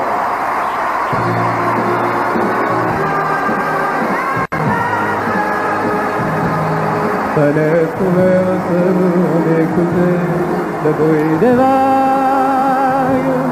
les vagues vertes qui se brisaient sur le rivage. On restait là, les yeux fermés, sans se parler, comme ayant peur que ce bonheur ne soit pas vrai. On aurait dit une chanson, le bruit des vagues,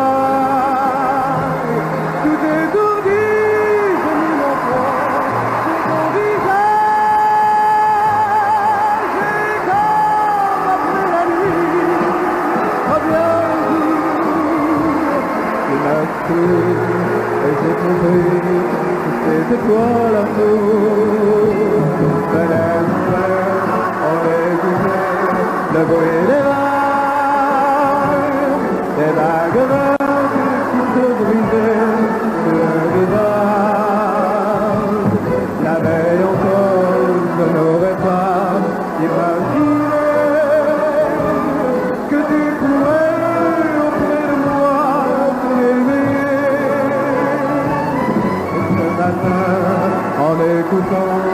bruit des vagues, comme au matin de guitare, mon cœur divague. Et si les souvenirs s'oublient parfois, il faut les retenir.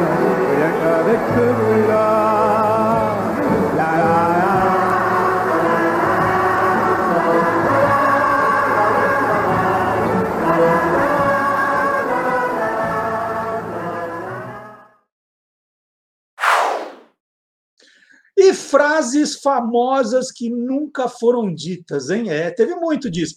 Não é, de, não é só agora que tem esses memes com frases do, do Machado de Assis que ele nunca disse, da Clarice Lispector. Isso vem, são coisas muito antigas, né? Frases que foram atribuídas a alguém e, olha, não era bem desse jeito. Assunto para o professor Dionísio da Silva.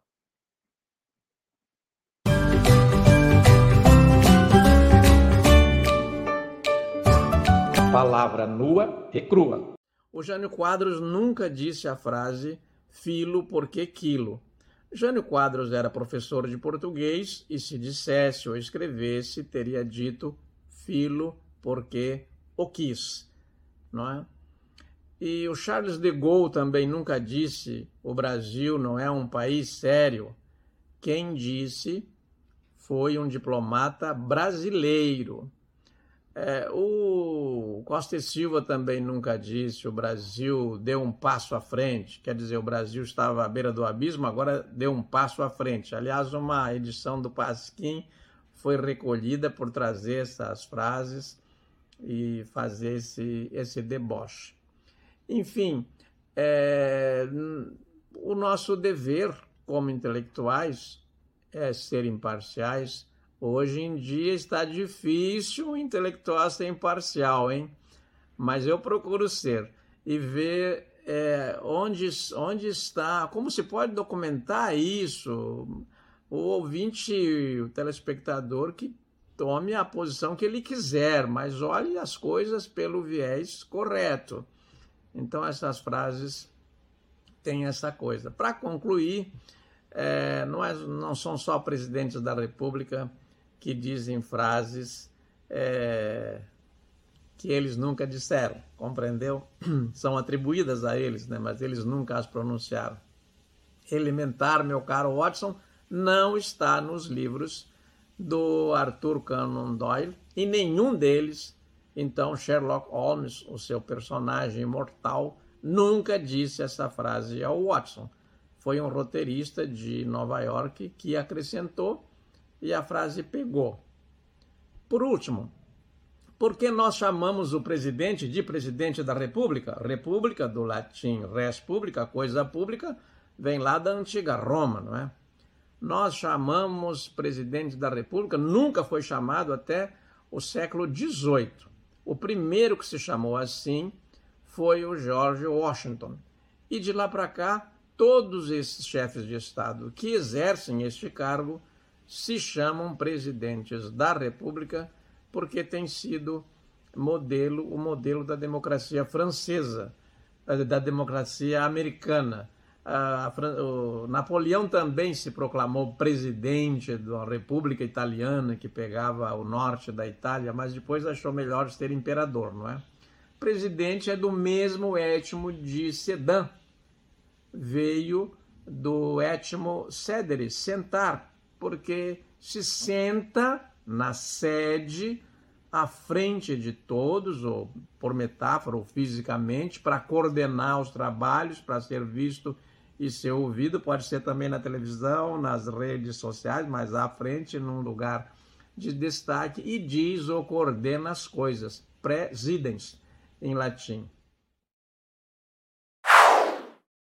E agora é hora de provar que o mundo inteiro é curioso.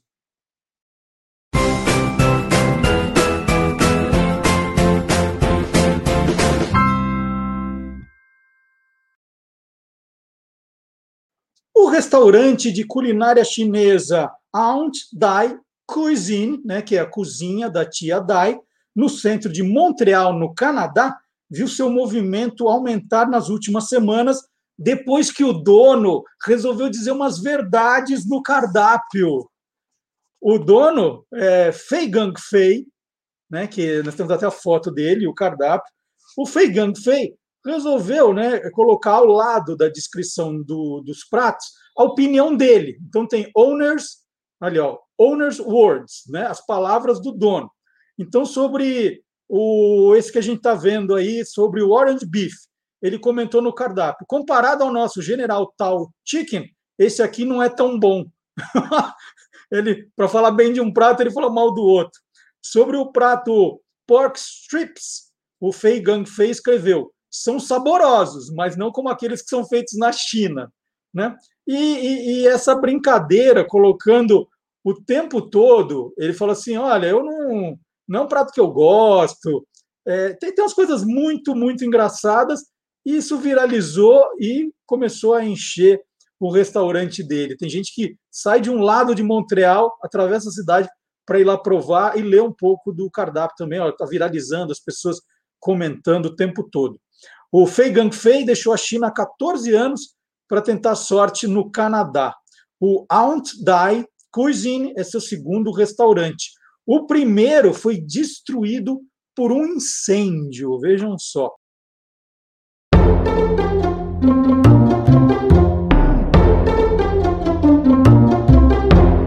Meu outro eu. E hoje eu converso com mais um Marcelo Duarte. Este meu xará, Marcelo Duarte da Silva, é de Patinga, Minas Gerais. Acabou de completar 35 anos agora em dezembro. Ó, cara jovem, bacana. Tudo bem, Xará? Como estão as coisas aí em Patinga? Aqui tá bem, graças a Deus, tá tudo bem. Me Bastante conta um pouquinho sol. de você. O que, que você faz da vida, Marcelo? Eu sou músico, né? Atualmente eu sou músico, trabalho na área da música mesmo. Componho, gravo algumas coisas e assim nós vamos tocando a vida. Que legal. Você sempre foi músico? Ou você já fez de outras coisas na vida? Já fiz outras coisas, já trabalhei de ajudante pedreiro, de tudo, mas minha área sempre foi envolvida com a música, né? Desde criança. Meu pai é músico, meu irmão, mas é tudo, já vem da família de músico já. Você estudou música ou foi aprendendo sozinho? Como é que Não, foi? Não, eu sou, é como diz, eu sou autodidata, né? Esse fala uhum. autodidata. Então já vim ali da família já, então não teve nem como não aprender, já vem no sangue. O que que, o que, que, que tipo de música seu pai gostava? Ah, você, você cresceu ouvindo? Aí eu, eu cresci escutando música gospel, né? Sempre foi muito na área gospel mesmo, evangélico. Então até hoje eu faço o mesmo segmento. E, e quando você fez a sua primeira, a primeira composição, quando foi? Eu vim fazer minha primeira composição com. Eu já estava com uns 20 anos de idade, fiz minha primeira composição. E eu sou de São Paulo, na verdade, eu cresci em São Paulo, né? Então fui para o Espírito Santo, e vindo no ônibus, aí veio uma, veio uma canção na minha mente comecei a escrever e saiu uma canção. Como é que ela se chama? Aquela Cruz é o nome da canção. Como é que é, Marcelo, essa primeira música? Canta um pedacinho. É, quão grande é aquela cruz, aquele homem morreu por mim lá na cruz. E faz muito tempo que eu escrevi essa letra que eu nem lembro mais como é que canta ela. Eu vendi ela também. Depois nós vem, vem, vem, vem, vem várias canções, nós mistura, dá um bolo aqui na mente. É. E, e, você hoje vive da música ou você ainda tem que trabalhar em outras coisas? Não, eu tenho meu serviço circular também, né? Mas é atualmente, devido a essas coisas que houve da pandemia, então hoje, devido a isso aí, eu tenho trabalhado mais com a área da música mesmo, dando aula, né? Hoje eu dou mais aula de bateria, contrabaixo, instrumento musical aqui mesmo na onde eu moro aqui na cidade. É, eu estou vendo atrás de você, tem aí tem um monte de instrumento. Aí é o, é o lugar que você trabalha? É, esse aqui é o lugar que eu trabalho. Inclusive, eu trabalho na igreja, né? Que isso aqui é a minha igreja. Uhum. Né? Então, onde eu dou aula atualmente é aqui mesmo na igreja mesmo. Tem bateria, instrumento, tem todos os tipos de instrumento aqui. Como, como é que se. Qual é o nome da igreja? Igreja Nova Jerusalém, cidade de Paba. É, é, você é fundador da igreja ou não? Você só trabalha não, não, não. Eu sou, sou apenas o músico aqui da igreja, né? O pastor daqui é o pastor Dalton. É, e conta um pouquinho da, das suas composições hoje. É, você senta e, e, a inspiração vem logo? Como é que, que é o trabalho de, de compositor, Marcelo? Olha, meu xará, assim, eu, na verdade, cada um tem um, um estilo de compor, né? Tem pessoas que compõem, às vezes tá andando na rua, vê uma paisagem bonita, e ali vem, compõe. Eu, normalmente, a maioria das situações que vem canções para mim é quando eu estou passando por um problema muito difícil, né? Ou já teve canções minhas que eu sonhei com ela, e é uma história bem engraçada que eu, eu deixei, na hora que eu sonhei, eu acordei meio, sabe quando você acorda de um pesadelo, meio, meio, meio assim, umbriado assim? Eu peguei, isso veio na minha mente, ligo o celular. Por incrível que pareça, consegui ligar o celular, botar para gravar e voltei a dormir ali e sonhei que estava cantando a canção e minha voz saiu no celular do meu lado, a canção que eu estava cantando. E Uau. aí veio depois veio a gravação, né, que eu fui gravar na casa de um amigo, tal, para registrar ela. E a maioria das canções que eu, eu gosto de falar que é Deus que me dá, a maioria das vezes é feita em problemas, né? Quando eu estou passando por um problema muito difícil, situação difícil, a maioria das vezes ela vem assim, vem essas canções da minha mente que Deus me dá. E, e, as músicas elas tocam em emissoras gospel ou é basicamente nos cultos, na, na, nas igrejas daí? Oh, por enquanto, na verdade, eu tenho, eu tenho só escrevido ela mesmo e, e agora eu estou com um projeto agora para esse ano já de começar a cantar nas igrejas. Não gravei em estúdio ainda, estou começando a trabalhar nela mais um pouquinho para começar a cantar nas igrejas e estou levantando um, uma banda, né? Aqui nós falamos ministério, né? No mundo evangélico, nós falamos ministério de louvor. Então nós estamos levantando ministério de louvor para começar a cantar ela nos lugares que nós for, entendeu? Sempre colocando ela já com outras canções cover. Olha só. E, e a sua família? Conta um pouquinho como é, você é casado, tem filhos. Como é a sua família, Marcelo? Ah, eu tenho uma família muito grande, tá? Eu tenho filhos, né? Eu tenho filhos, tenho uma, minha última que nasceu agora é cinco, é, vai fazer cinco filhos, né? Cinco meninos que eu tenho e tenho uma filha de criação também. E, e a verdade é que sou pai de cinco filhos, família mora em São Paulo, é, mãe, pai, irmão, tudo de São Paulo, entendeu? E não sou casado, separado. E, e, você já teve alguma vez algum pro, problema, deu alguma confusão por causa do seu nome, Marcelo Duarte? Alguma história engraçada, assim? A história engraçada que eu tive, é, uma vez eu fui num lugar lá, e, um certo lugar, escreveu meu nome, ao invés de colocar Marcelo Duarte, eles colocou Marcelo do Arte, né, da arte, quis falar Marcelo da Arte, e veio no papel escrito desse jeito tive que voltar lá, mandar arrumar de novo meu nome, e ficou meio engraçado, sabe? Fora outras, né? Eu fui parado na rua, que eu estava até vendo, vendo uma entrevista do senhor aí, que o cara contou essa mesma história, e eu lembrei da minha, que eu estava passando na cidade, e uns policial me parou no meio da rua e pegou e puxou meu nome lá e falou que eu estava devendo. Tem um Marcelo Duarte aqui que está devendo, não sei o quê. Eu falei, ó, eu, isso não é eu não. Eu não devo eu nada. Eu também não, ó. É, não devo nada para ninguém. E aí, foi juntando aquele tanto de polícia, já fiquei com medo, fiquei assustado. Aí mexeu para lá, mexeu para cá, falou, não, desculpa, é, é outro Marcelo Duarte. Meu Deus, aí eu passei um aperto ali, viu? Gente, tem o Marcelo Duarte, a gente já está fazendo esse programa há algum tempo. Tem o Marcelo Duarte que, que causa um problema para a gente. A gente é parado em aeroporto, é parado em blitz, tudo por causa desse cara que está devendo aí, viu? Um dia a gente vai achar esse cara. Está fazendo um pouco nosso meu nome. Deus. Verdade. É, você, tem, você tem, você falou que tem irmãos. Qual é o nome dos seus irmãos? Ah, eu tenho um irmão, eu sou o mais velho da família, né? Eu tenho um irmão chamado Mesaque, tenho uma irmã chamada Márcia e tenho uma irmã chamada Midian. Lá em casa, comigo são quatro, né? Quatro irmãos, quatro irmãos. E tudo com M, né? Tudo com M. Minha mãe é Maria, meu pai é Márcio. Olha e aí meus filhos também vêm seguindo o mesmo segmento. Eu tenho uma filha que chama Maristé, Marcela e Muriel, que é o meu filho homem, né? Só a última que nasceu agora, que chama Débora, né? Porque não é filha da mesma mãe. Ah, tá. Falei, pô, vai acabar a tradição justo na última. e, e, e, você tem um trabalho também de divulgação do, das suas músicas no YouTube, né? Fala um pouquinho de, de como a gente encontra um pouco desse seu trabalho, Marcelo Duarte. Ô, Xará, eu tenho um novo trabalho que eu estou fazendo no canal no YouTube. Inclusive, tem poucos inscritos, né? Porque é bem novo, acho que faz uma semana que eu comecei. E lá eu estou colocando um pouquinho dessas músicas gospel, né, que nós cantamos na igreja. Inclusive, eu estou até com, com a série que eu vou começar lá agora, que é uma série de medley, né, de louvores medley, que nós vamos colo estar colocando no canal. E o nome do canal lá é Marcelo Duarte Oficial, né? E é isso aí. Para mim achar lá é fácil. Tem um, tem um primeiro vídeo, né, que foi lançado a semana passada. E agora, semana que vem, nós já vai mandar outro vídeo lá com essa série, né, de medleys, que o povo usa muito nas igrejas, né? Essa, essa moda agora de medley tá, tá pegando. Então eu vou embarcar nessa também. Que legal. E, e você está no Instagram também ou é, é, basicamente no YouTube? Tem no Instagram também. É, é MD Marcelo Duarte, é, instrutor musical. Instrutor musical, que legal. É. Muito bacana.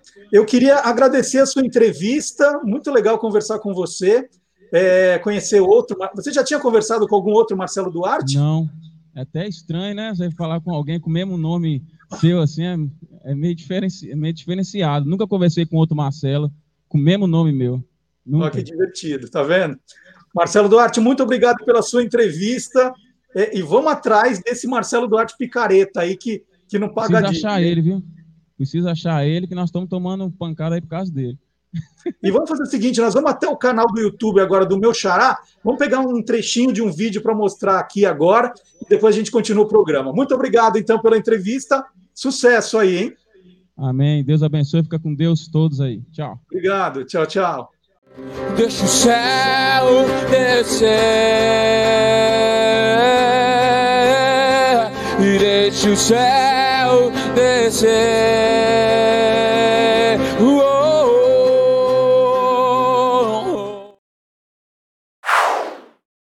E chegou a hora agora do professor Fábio Dias, autor do livro Jingle é alma do negócio.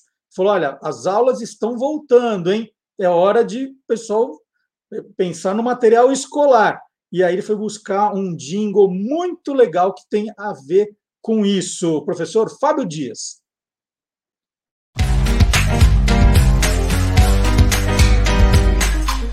Clube do Jingle.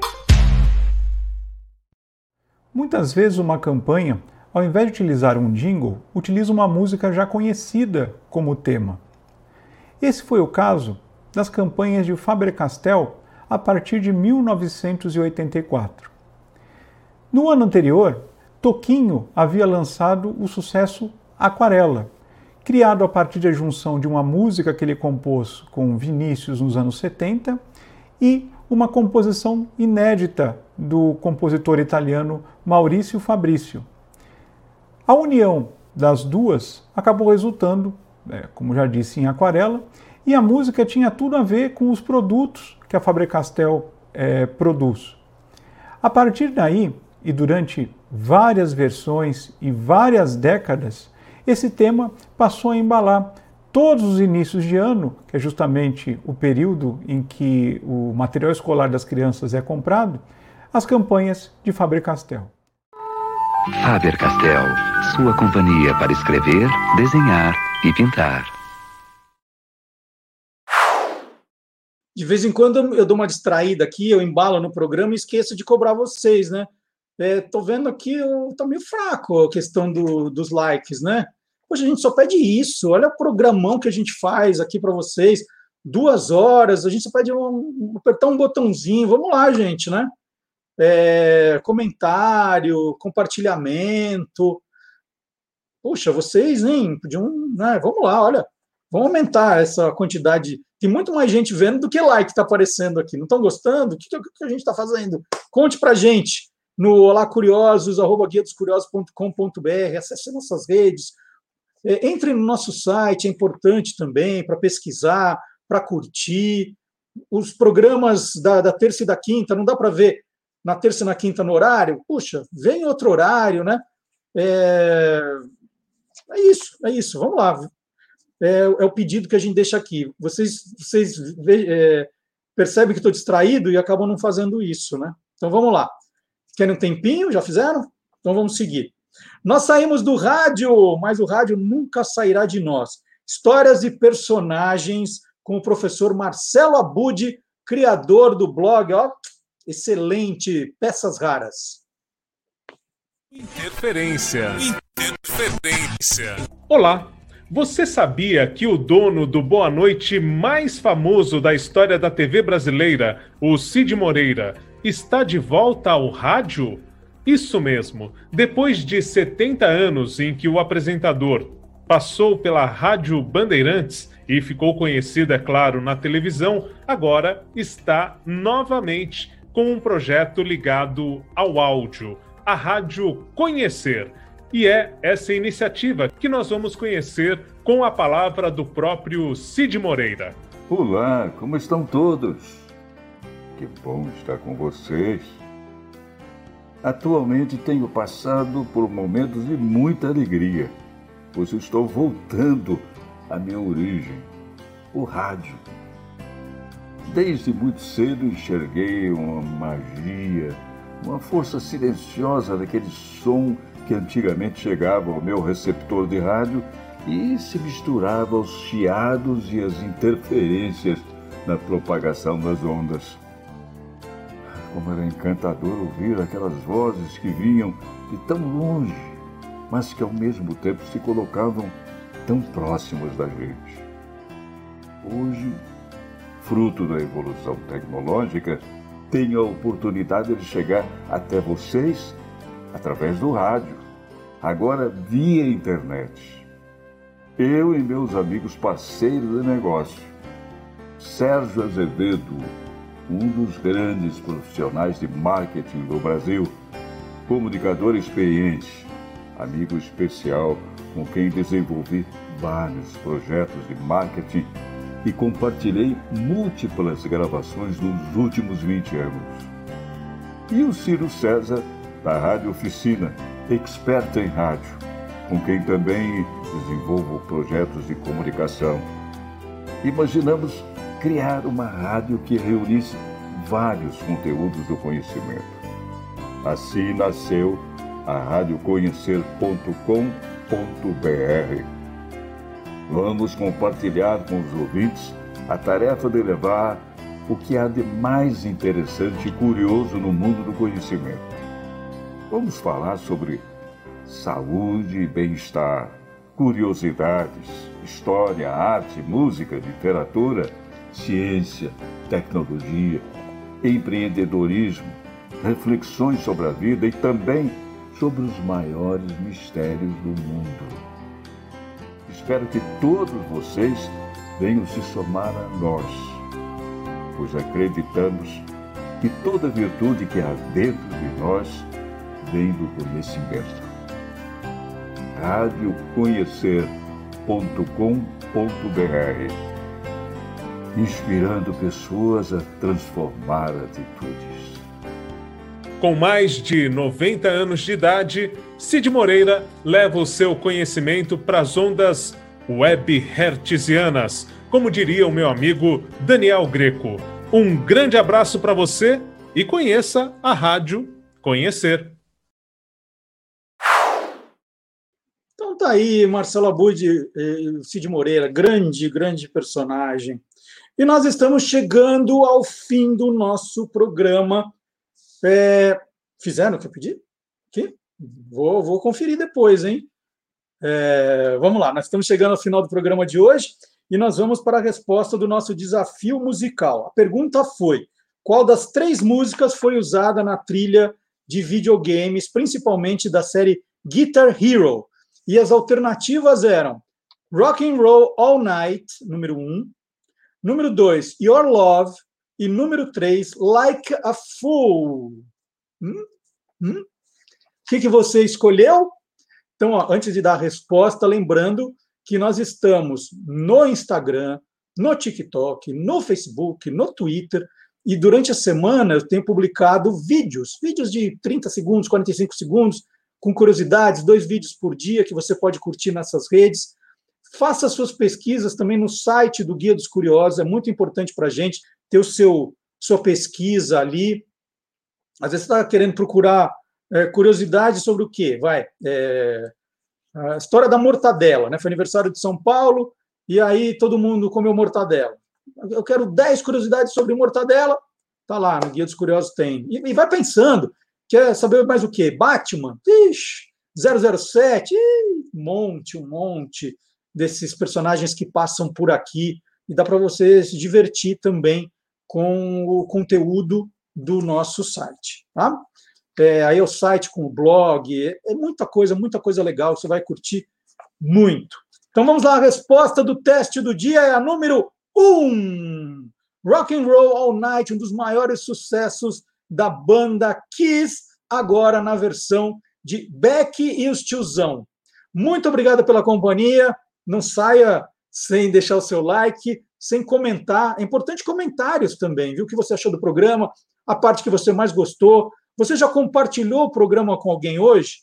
Pode parecer bobagem, né? Falar, ah, Marcelo pede toda semana, não vou fazer nada disso que está pedindo. Mas é importante, né? Apresentar para um amigo, para uma amiga que não conhece, né? O Guia dos Curiosos, é importante. Então faça isso aí. É... Faça essa parte também. Então vamos lá, gente. É... Rock and Roll All Night na despedida do Lá Curiosos de hoje. Até terça com o Tô Lendo, até quinta com Quem Te Viu, Quem TV e até sábado com mais um Olá Curiosos. Tchau!